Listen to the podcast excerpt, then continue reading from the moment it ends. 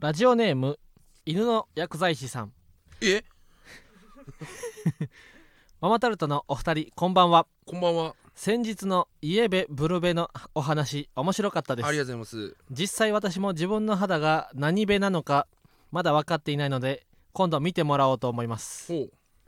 さてテレビを見ていたら AW というワードが出てきました。副関連のワードです。お二人は何を指す言葉か分かりますか？おつりマンは？AW、うん。まあだからその AW 機器みたいなその AV 機器みたいなね。家電量販店で あよく見る言葉とかしか思いつかない俺は。もう本当に。もう答えが書いてあるからちょっと読んじゃったんだけど。も、AW は秋冬。オータムウィンターで SS は春夏。 Spring Summer ということのようです。普通に秋冬とよ呼んでくれ。俺も SS はだってもう俺が地獄少女書いてる。ショートストーリーショートストーリーだ地獄少女のカツオのカツオのね。ショートストーリー、マルコのやつもあるしな。あマルコか。AW がうん。その Autumn Winter うんっていう風に略す理由だ。それはもうマーゴメと一緒一緒だからん「まー、ちゃんごめんね」を マーゴメって略すのと一緒で AW って。え AW autumn winter を AW って言ってるようなもんオートレマン autumn winter とか spring summer とかさうん。そのかん見聞きしたことある？ないな。ない？うん。俺はな大学生ぐらいの時に初めて知ったな。 autumn winter を？そう autumn winter と spring summer。あの autumn winter のな服が出ますよっていうメールな何月ぐらいに来るか知ってる？まあ秋冬だから10いや待てよ。2月ごめん2 俺月なわけないやろ いや6月ぐらいに来んねんもへえ。うもう、ま、夏めっちゃ暑い時にも autumn winter のう話 autumn winter の話してんねん。だって太っちゃったら入れないじゃん。えそうそうそうそうそうそう。で spring summer も6月もうそろろそろもう spring summer のへえ。メール来たりするからな。塾みたいだね。前もって前もってってこ6と月ぐらいに夏期講習夏期合宿そうのごそうそう案内みたいう。なそそうそうそうへえそうなんだ。だからその、うん。まだまださいやユニクロとかももううん。完全に autumn winter やね、へえもう先月ぐらいからあそうなん9だ月入ったらもう autumn winter やから、なんかあれだな俺ら二人は一生なんかこうファッションと分かり合えない存在みたいな感じがするな。そうそうそう。うん。だってもうユニクロ行ったら白い T シャツないねんで。おかしくないか？おかしいよな。え白って夏ぎ夏のものなの？え違う違う T シャツ。あ T シャツか。そのそのもっともっと疎い方 その服に疎い方日原と もっと服に疎い方え大鳥肥満のコンビになっちゃうかオートリマンは今さ、その秋になったら、ら、うん。ユニクロから T シャツが消えると思ったんじゃなくてでユニクロから白白が消えると思った。色を失うと思ったわ、もっと茶色とか黒とかばっかりになると思ったってこと？白黒のピエールがやってきて色色を奪ってやるって白とかをね奪っていくみたいなイメージだったんだけども。おかしいよなまだまだだ俺毎年9月ぐらいになって、うん。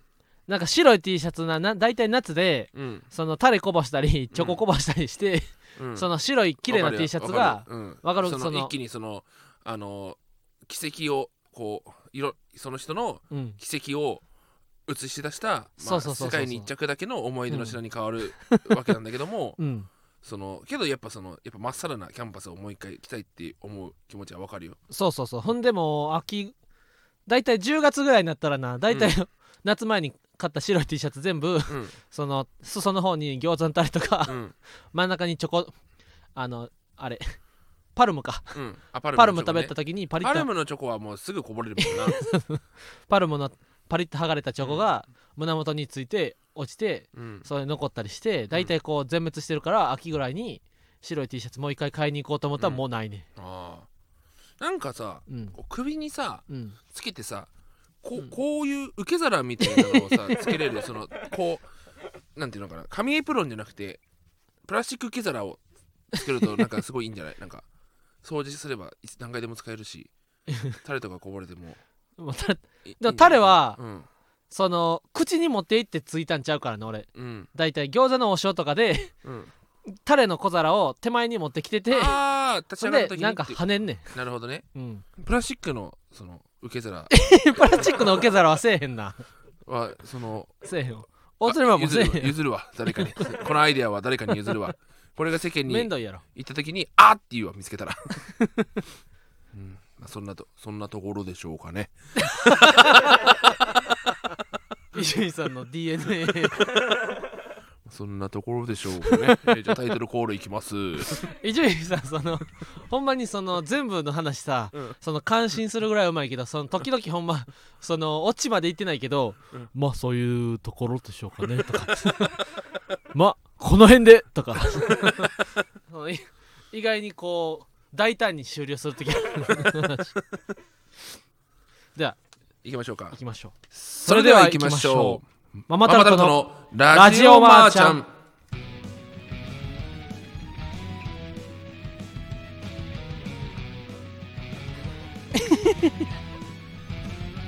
あリアルで横澤君もやってくれてるから。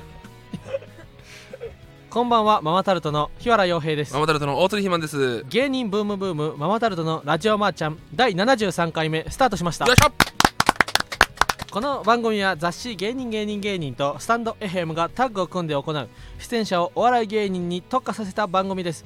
YouTube でのエキサイティングステーションを経てスタンド FM より公式番組として毎週配信しています。いやーよろしくお願いします。一生このラジオが続けばいいな。それだね。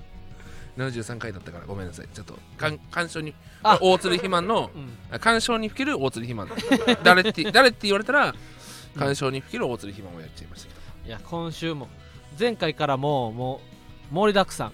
どうん。まずは新ネタを2日間で5本下ろすライブ。やってらんなかったよ。と3本新ネタライブが一気に2日で3つ固まったからな。うん。で新ネタを5本下ろしてその次にはえー、何があったっけ？野球。野球あったね。YouTube にも上げましたけども、え野球やりましたね。え野球そしてあれはねすごかったね。うん。大鶴マンだってランニングホームラン打ったからな。大鶴ひまんが ランニングホームラン打つって異常な世界ですよ。いやそうそうそうその俺やっぱ今までどんなボールもさ打ってさ、うん。あのセンターが追いついてさ、うん。そのみんなだったらスリーベースランニングホームランのやつが俺はうん。ツーベースで終わるっていうのが多いんだけども、うん。そのほんと度肝を抜くだけ打ったもんな。いやそうそう。完全に A 面 B 面で一つの敷地内に野球のコートが2個あって、うん。B 面の B 面で打った打球が A 面のキャッチャーの後ろまで行ったからね。そう。えあれはワン番何番ノー番いやもう10番ぐらい。10番ぐらいだ。10回ぐらいバウンドしてたけど。ですごい飛んだんだよ。すごい飛んだ。俺もびっくりしたんだよね、うん。初めてうん。その野球選手ってさやっぱ打った瞬間にバットもう確信あるじゃん。俺もやっぱ打った瞬間だったあれは。マジであのーブランコみたいな。うんバッあの写真がありますけどもあれみたいな打球でしたね。すごかった。だってそうセンターを涙橋太郎が守ってて、でその反対側のコートになちょっと40代ぐらいのおっちゃん草野球みたいな。チームでもそのおっちゃん草野球はもう2チームともユニフォームも揃えててみんなめっちゃ肩も強くてめっちゃうまいねんな。マジでリーグ入ってんじゃないかなっていうぐらいすごいしっかりしたシルバーリーグみたいな。うん。しそのシルバーというまで老けてはなかった。シルバーシルバーってもっとあれか。60とかだから。60とかの草野球か普通に普通の草野球チームだと思うえだってでもし言ったえでも野球ってさうん。中学校でシニアって言うやろ。うん。ジュけどそうシニアボーイズリーグと、シニアからうん、ずっとシニアだと思う。その その中学生からずっとシニア。そ俺なんとなく野球中学生のことシニアって言うからもう全体的にう、うん、そのもう30ぐらいでシルバーって 言うと思ってた。シルバーって60だな。シルバーは60、うん。普通に世のや中と一緒か。野球はだ普通に野球草野球チーム。草野球チームか。草野球チームが幅レンジ効かせてんだよ多分。あせ草野球チームといううん。呼び名がもう20代からすごいすごいレンジ60代ぐらいまで幅を取って。そその反対側のチームの人たちが涙橋太郎がもう言ったら普通に反対側も試合してんねんでであれちょうどさ、うん。試合始まる前の整列のところにボールがいったんですよ。だからちょうど2人が整列今から2チームが試合始めようってタイミングででボールが。するすごい打球飛んできてな太郎が 太郎はもうユニフォームじゃないねんな、うん。ほんまにヨレヨレのそうそうそうそうそう。そう人妻みたいな、うん。そのヨレヨレのシルクのズボンに シルクのボーダーのうん。長袖し着てたからそのほんまになんか人妻みたいなうん。格好でスーパーに買い物行く人妻みたいな格好で太郎がその反対側のコートにうん。ボール拾いに行ったらもう2チームがうん「急げ急げ急げ!」みたいな。うん「君おいすごい太い子が今二塁駆け回ったぞ」みたいな。走れ走れ走れみたいな。めちゃめちゃ太郎がいじられてすってんてんになって帰ってきて、うん。もういやいやって。大釣りマンホームランってな。そう何がすごいかそこから太郎が覚醒したかのように全部ボール取るっていう そうそう初心者なのに。ね野球がそう楽しかった野ですね。球楽しかったな。一応また取ろうかなとはあ思ってますね。また撮る？うん。いいね。やっとなんか今やっと涼しくなってきてちょうどいいのよ。そうそうそうそうそう。そうあとは真空ジェシカの主人公ちゃんうん。もありました。ありましたね。よかった。イベント真空ジェシカな。そう目白実はさうんなんだかん俺 Google カレンダーにしたからさ、うん。もうすごいいっぱい予定帳が見えるようになったんだけどさ、うんうんうん。俺予定青にしてるからなんだけど、うん。やっぱ真っ青になるな。おちゃんと。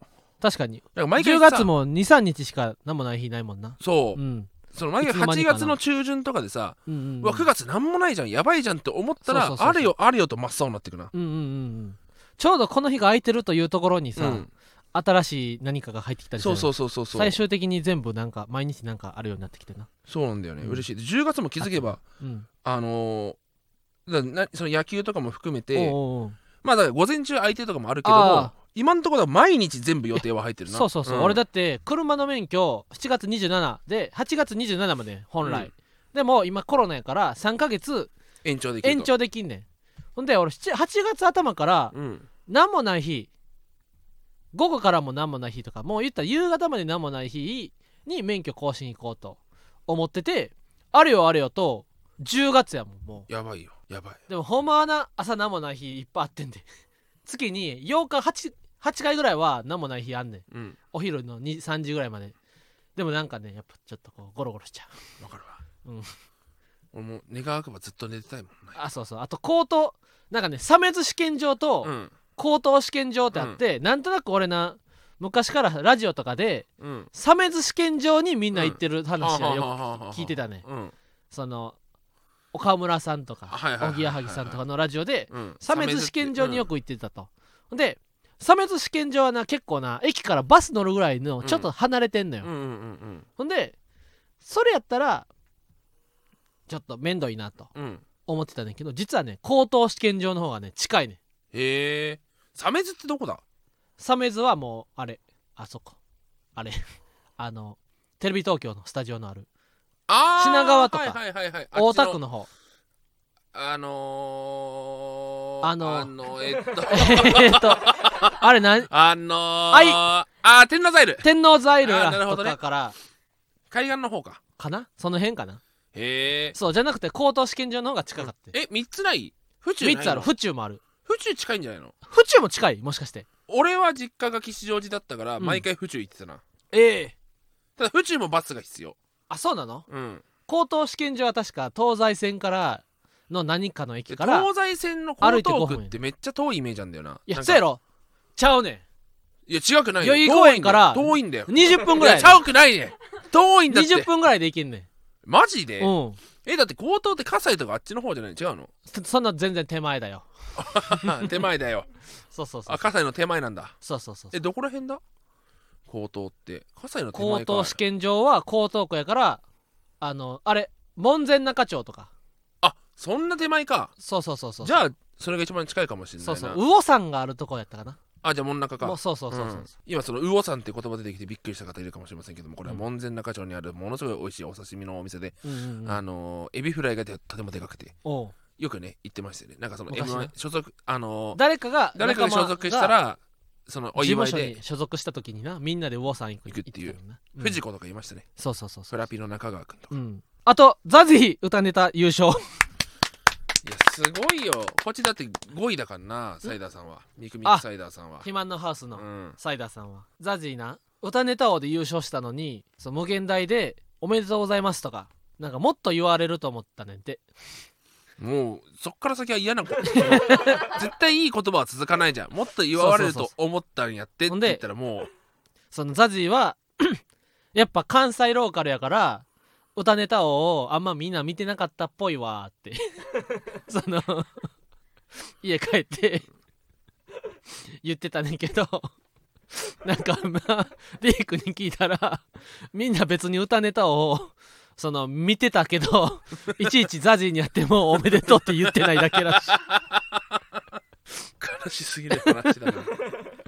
本邦初公開、だってザジそのさ無限大なんてな、うん。吉本芸人がな 100, 100人200人といるわけやん。いるね。やのになこの前ザジ家休みで 大鶴ひまに LINE して明日遊ぶって。そう。明日もうち来てや。明日 明日運動して、うん。さサウナ行って飯食おうや、もう大鶴ひまん誘う 大鶴ひまん誘うようになったらさその、おしまいやでその。最後の砦だから大鶴ひまんって。大体そのほんまに自分で見つけてきた友達あんまおらんからなその。いああまあ確かに。ひわちゃんと組んでるから。やそうそうそう。言ったらしょっちゃんっていう俺の前の相方。相方。うん。もその言ったらザジ一時しょっちゃんとしか遊んでない時期あっあったしたね。うん、で今もその大鶴ひまんとか、うん、ティークとか8億とかその、うん。家でうん無理やり毎日会うから遊んでる。友達しか。俺しその最愛のトニー・フランクというな、うん。そのあんなに仲良かった。確かに。友達も失ってるわけやから、失ったっていうよりかはうん。手放した。失ったっていうかな。うん。自ら手放してんねんけ自どな。らてるからな。うんうん傷つけて。うんうん。でもやっぱその新しく歌ネタを優勝してソファー買ってくれるかな今度。ああまあそうそうそう。家にね還元してくれるのはいいね。そうそうそう。どんどん家良くなってるから。確かに。そういう意味では良かったけど。うん。そういう意味では良かったけど。そのなんかやっぱ含みがあるよ全部。その、うん。絶対プラスマイナスで終わるなザジーさんの話。俺でもはやっぱいいよくしてもらってるからさやっぱり。俺ザジーさんに。確かに。うん ご飯とかもおごってもらってるし。そうやな。あんまザジーさん悪く言うなよ。目覚ませおつれ目覚まえ？目覚ますのもどうせひどい目に遭う目覚ますのお前の方だろ。あんだけな優勝してお金もあってなんかウォシュレットも買ってあげるって言ってるしソファーも買ってくれてって言ってんだからさなその同居になるお前がそんな風に言っちゃダメだろ。目覚ませおつれ あいつと関わるな確かに前遊び行った時は毎回携帯隠されるし。めっちゃさあるあるなのがさあるあるっていうかさ共感されるかわからんねんけどさ俺ら俺が昨日なうん。オーベルジーヌのカレーをたまたま余ってたやつうん。3つ持って帰ったね。三つ持って帰ってたね。エビエビ牛肉、うん。ほんで8億とディークにプレゼントしたね、あそうなの、うん、そうそうそう一応4人家族の LINE うん。で確認したねんけどな、うん。4人の LINE で。でザジはザジでお弁当2個持って帰ってくれてたね。てたねうん。ほんでそれはまた余ったやつ8億が今日のお昼に食べたねんけど、うん。なんとなくな俺の中でオーベルジザジーはよく収録行ってるからかオーベルジーヌのカレーなんて別に週に1回は食べてる、まあまあまあまあそうだからねいらんやろうなと思って、うん。8億とディークにザジいるって聞かずにあげたね。でもザジは「え俺も欲しかった」ってですね。でもっと言ったらザジはいつもなお弁当を2個3個余計に荷物多いのに持って帰ってきてくれてんねん。うん。ほんで俺らに崎陽軒とかなんかハンバーグ弁当とか、いつも牛タン弁当とかなそのまま持って帰らずに置いて帰ればいいところを、うん。基本いつも2個3個多めに帰持って帰ってきてくれてんねん。うん。やのに俺はな昨日その悪いことしたな。ザジに。そのザジいらんやろうと。でもそういうのお思えへん。そのどっちかって言ったら8億とディークの方があの食べたいやろうと。そうね。確かに俺もそのロケ弁持って帰ろうってなった時に、うん。もう伊藤さんと岩倉さんはあんまり食わないだろうってなったら伊藤さんと岩倉さんは、もう飽きや飽きてるやろうと。うん。うん家帰ったら俺同じ収録だったじゃん、うん。うんうんだからい岩倉さんもいたん海星さんも一緒で、で俺家帰って冷蔵庫開けたらオーベルジーヌ入ってたからね。あ。もう岩倉さんが持って帰ってくれてるって。ちゃんと肥満な分まで。あれだから1個だけ余ってたから多分あれ誰か食べてたと思うんだよね。ああなるほどね。そうそうそうそうそう。優しいな。優しい。うん。俺やっぱそのカバンがパンパンだからもうカレーを入れる場所がなくて。でひわちゃんがねそのちょうど23個余ってるっていうから、じゃあ笠倉んでおいつもお邪魔してるから全部いいよってうんうんうん。俺がね譲ったんだけども、うん。確かにカレーがカバンの中で爆発してたら最悪やから泣いちゃうよ俺、うん。いやカレーを爆発させる男だから俺はやっぱ。絶対ちゃんとうまく持ち帰ること持ち帰れないからさ。あとなんといってもキングオブコントが。いやすごいよねこの横並びのねスタンドうん。FM の、そいつどいつさんととカエル亭さん蛙亭さんが。が活躍。素晴らしい活躍でした。やっぱ今年のキングオブコントはなんといってもな65インチのテレビで見たからもう吸い込まれるようやったわ。映画みたいだった。映画みたいやったそのやっぱさ去年はうちら準決勝行ってさ、なんか来年頑張ればうん。この漫才のコントを頑張ればいけんじゃないかと思ったけど、全然だ今年はちょっと無理や、やったな、とても決勝にはうん行ってただ絶対滑ってたな。そうそうそうそう、ん。マ行ってたらその肩透かしみたいなそ感じで終わってうたなんやねんって思ってたうな、ん、あこれで終わりかいと。よかったマジで。もうあと2個3個展開が欲しかったって絶対言われるやんなよかったよ本当に。危なかった。ちゃんとだからコントというのはなんかどういうのかみたいなのをなんかうんうん。うんうん見せつけられたな。見せつけられたなあのキングオブコントで、いやだそして空気階段さんが優勝。おめでとうすございます。デカプッシュメンバー。デカプッシュメンバー。デカプッシュがさ、うん。まあ、うちら途中からさ加入させてもらったけどさ、うんうん。花子さんと入れ替わりやったそうから、ね、花子さんが K- KOC 優勝したから抜けるって俺なってらとネイチャーバーガーが加入して。入ったと。うん。そしたらオズワルドさんが m 1決勝行って、うん。で蛙亭さんキングオブコン蛙亭さんうん。もキングオブコントし蛙亭さんも今年の4月、来去年の4あ月去年の9月とかかな。9月に新加入、うん。で今年キングオブコント決勝、うん。空気さんは優勝。うん。なんとかなんとか頑張んないとなって。思っちゃう。そのそうやな。すごいユニットライブだよね、うん、やっぱ今まで俺らが入った時はその下北沢シアターミネルバそう。でのお客さん大体もう最終月曜日うん。最終月の最第4月曜日の夜7時からデカプッシュでまあ大体全組空いてたもんな暇やったから。そうそうそう。でそうそうそう。お客さんも別に15人とか。15人とか。場代だから払ってる。15人いたらおおみたいな。そう。頑張りましたねみたいな。でまだその時はあのー誰々の取り置きみたいな。そうそうそうそうそう言ったらだから空気さんが多かったよね。あそうそう当時でも。空気階段さんがやっぱ6人ぐらい呼んでそう。で空気さんが出れない時はやっぱお客さんそうそうが結構10人とか。悲惨な目に遭うというか。8人9人とかにうんなってな、そうそうそう。だ今はさ大体さどのライブもさそう誰々の取り置きとかないやん。うん。誰が何人呼んでるとかあんまないね。思うことないやん。う昔はだってほんまな。結構シビアにね。そうそうそうそう。俺らが3人呼んだ時なんか うおおーお3人も呼んでんの？みたいな。大戦力やんけうん。みたいな、何があった？みたいな。俺ら1回2019年ぐらいにそう1回5人か6人。1回いや8人ぐらい呼んだよ。8人か。なんか全てが重なった時があったよね。そうそうそう、ん。全部のほんまのただの友達とがかうまく運よく全部その日に集まったっていうそうそう。たまたまなうん。あの俺と2年23年前とかに、うん。俺とさすらいラビの宇野マンと納言のみゆきさんとあと誰やったロングアイランドの松原さんもいあたわ。そうそう。ほんで肥満か。そう。が あのーだえっ、と下北沢のヴァンパイアそうそうそうそう。で飲んでたらうん、やっぱみゆきさんその時からもうすごかったからそうそうそうそう。なんか近くにいたバンドマンみたいな人がそうそうそう。あれ？納言のみゆきじゃね？えみたいな。そうそうそうそうなって声かけられてね、うんうんそうなんですよ。つってほんで明日明後日かデカプッシュっていうユニットライブやってるんですよって言ったらほんまに来てくれたりそう。で CD もくれたし。そうそう CD くれてそう。とかが重なって8人来た時なんか、うん。えぐーみたいな。20人やみたいな。ってなったから。懐かしいよな今やもうタウンホールとかでそうそうそうそう。やって埋まるってすごい新ネタ2本おろしライブタウンホールでな。やるには荷が重いっていうそうそうみんな言うよな。その、うん。ありありありネタの。そうありネタ食普べさせてのスペシャルライブが良かったのに。なんでこんなタウンホールをパンパンにお客さん入って多分滑る新ネタやらなあかんねんみたいな。まだまだねな出来たてのねそうそうそうそう。ほやほやネタがね真空さんとかもすごいし今。うん、お笑いをやって最初に感動したのが、うん。今までは最初の頃はなば大体場代1人1000円とか1500円払ってライブブ出てたのが、ある時やったかな。2019年のそれこそ空気階段さんが最初に決勝行ったんか。キングオブコントの決勝行った時の。ああうんうんうん。そうでも最初に1回目のき空気階段さんの決勝行った時はまだまだシアターミネルバやってんな。そうだね。でそこに60人ぐらいお客さん来て入ってあすごいってなってそうそうそう場所変えますか？ってほんで言って1人4000円もらって帰れることになってんな、そうそうそう一そう1人2000円か。結構バック1組がすごかったんだ4000よね。円もらって帰れることになって、それがもうすごいですねみたいな。うん。ドル箱ライブですねみたいな、うんうんうんうん。1人2000円持って帰れて、うん。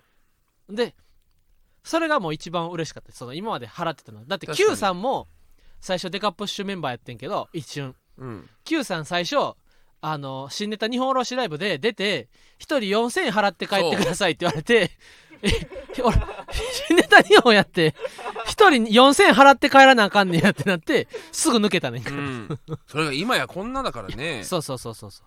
すごいよね。いやユニットライブってやっぱ絶対みんな最初赤字じゃん、うんうんうんそれがねこんなことになるなんてうんそうそうそうそう。嬉しいよね。ユニットライブはほんまに難しい。そのうん。めっちゃ言うけどだって8組ぐらいいて8組が同じぐらいのステージで同じぐらいの目標の8組が揃うことってないからな。ない。そのマジで俺らはタウンホールが300人ぐらいの会場がいっぱいやったらうおーっと思うけどもう空気階段さんとか小猿さんとかカエル亭さんとかは別に普通やからそこでそこでこう言ったらめっちゃすげえってなってる人とそう日々のライブと変わらんぐらいでここでもこう温度差があったりするだから差を埋めていくようにしていかないうん。とまずいよねっていう。そうそうそうそう。のはずっとほんま。常日頃思ってますね、すごいね、うん。男性ブランコ準優勝。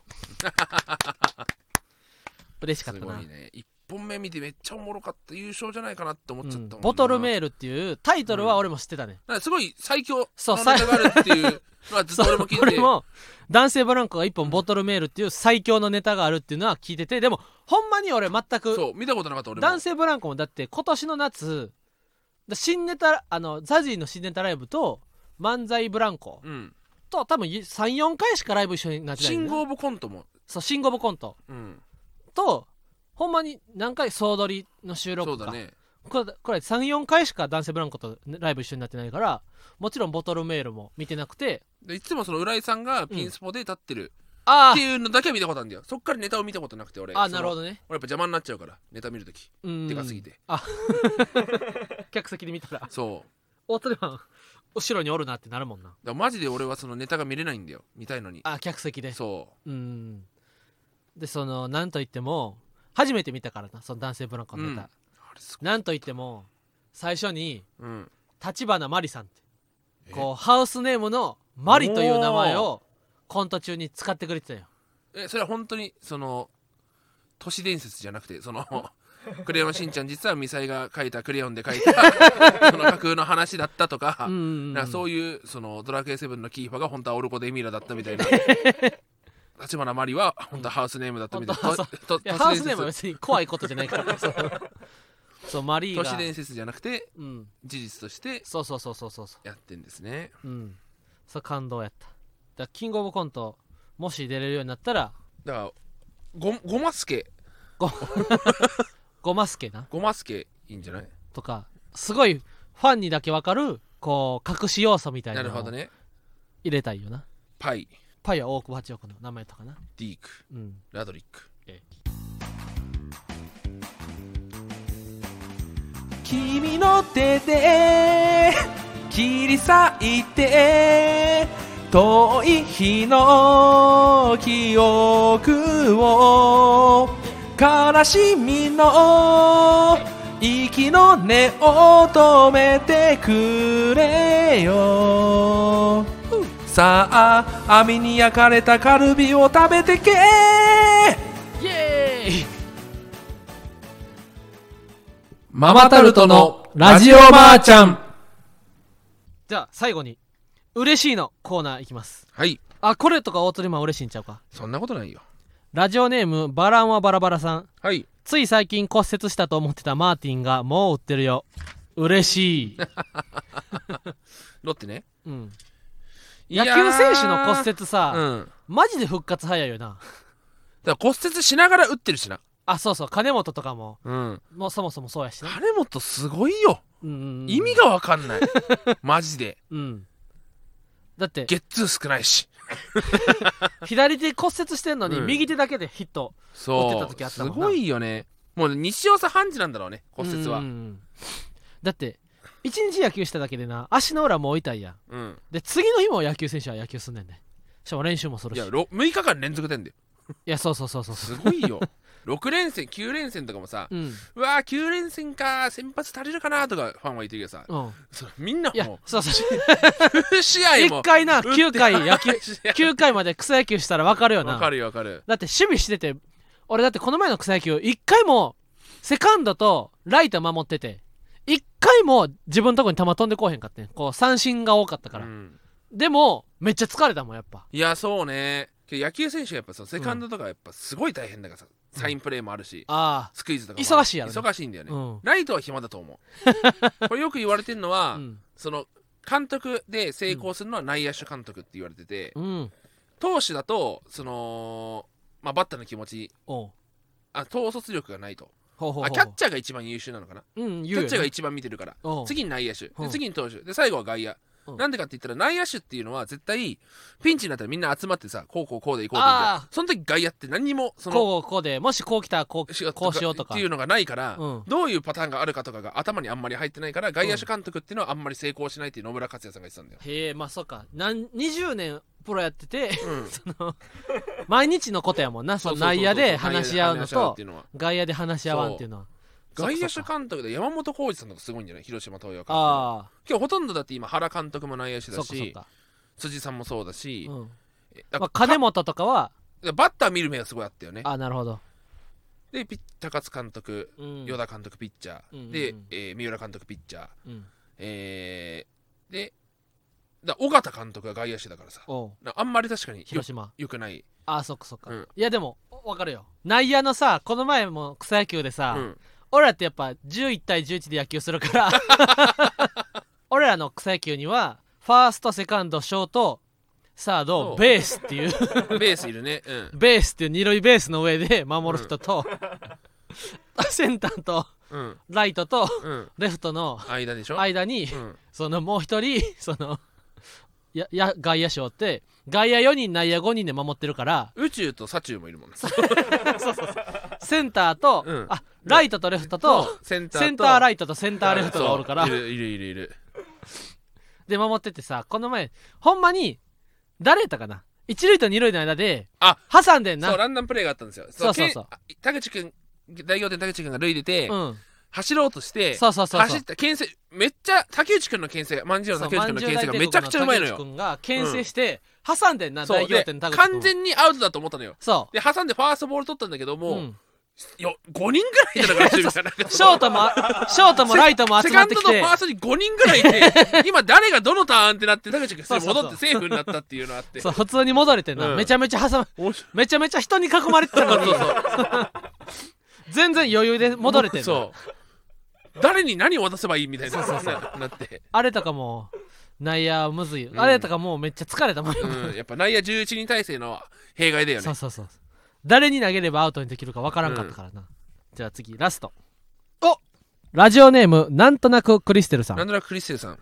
血液検査することになったけど特にどこも悪くなくて嬉しい。いやすごいことしてますね。オートレマンもなら来月今いや月末。そう今月末やりたいと思ったんだけど、うん。ちょっとなんかめちゃくちゃ難しかったわ。なんか人間ドックのあそう人間ドック受けようかなと思ったんですよ。オートレマンがな。そう。なんでか前パチンコでバカ勝ちしたから。パチンコでバカ勝ちしたって今グレーやねんね。あそっか。そうそう。でもパチンコで楽しい思いしたから。パチンコで楽しい思いしたから。人間ドック行こうかなと思ったんですよ。そうそうそうで一気に2桁勝ったからな。いそうそれはグレーなんじゃないの？やでもそれも2桁と濁してるから。いやいや勝ったがよくないいやだから。あそっかそっか。そのなんだろうえっ、とパチンコで楽しい思い。2桁楽しくなったから。2桁楽しかった。ワクワクワクワク。そうそうそうそう。したから、うん。あだからえっ、とワクワクワクワクワクワクワクワクワクワクワクワクワクワクワクワクワクワク10ワクワク入ったから10回もワクワク10できたから。回ワクワクできたからうん。最初から10回もワクワク入ったから。だからオートレマン人間ドックを予約して予約したいなと思ったんですけどしようと思ったけなんかね俺が最初に申し込んだところがなんかネットで予約したらなんか外部委託じゃないけどもなんかほ仲介サイトからおみその病院に連絡しますみたいなやつでなんか無理でしたういみたいな。ざ病院に行ったら。でメールが来てあ無理でした。って俺の歯医者と一緒や。言われて、うん。わけわかんなくなっちゃって。で、うん。そもそも他人間ドックって何があればいいかもわかんなくて、あま、な悩んでんで今。で電話しよう電話しようと思って毎回電話忘れちゃうんだよね。ああわかる。そう。歯医者と一緒だひわちゃんの。わかる、うん。俺もネットかネットサイトから歯医者予約したら、うん。もう埋まってて歯医者から電話かかってきてでもう一回予約取り直したもんその。そうだその結局電話の方が早いのよ早いんだよね、人間ドック受けてさどうなるかだよ、大釣り肥満が。いや確かに。でも昨日そのサムミュージックのマネージャー中村さんと人間ドックの話して、うん。その大釣りマンなんか絶対元取れると。うん。絶対なんか見つかるからうん。お金払って損はないと。損はないね。で逆に何も見つからんかったらうん。何やと思いますよねって言ったら中村さんがいや違うんだと。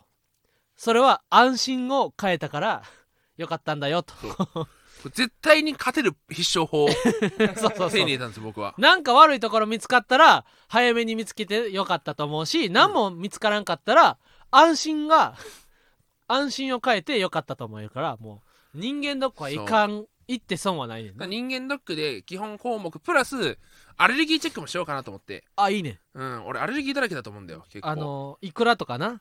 いくら食ったら痒くなってゲロ吐いちゃう。うん。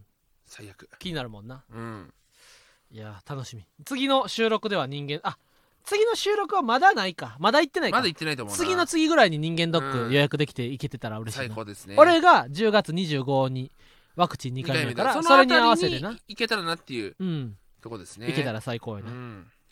いや。健康だったらより最高。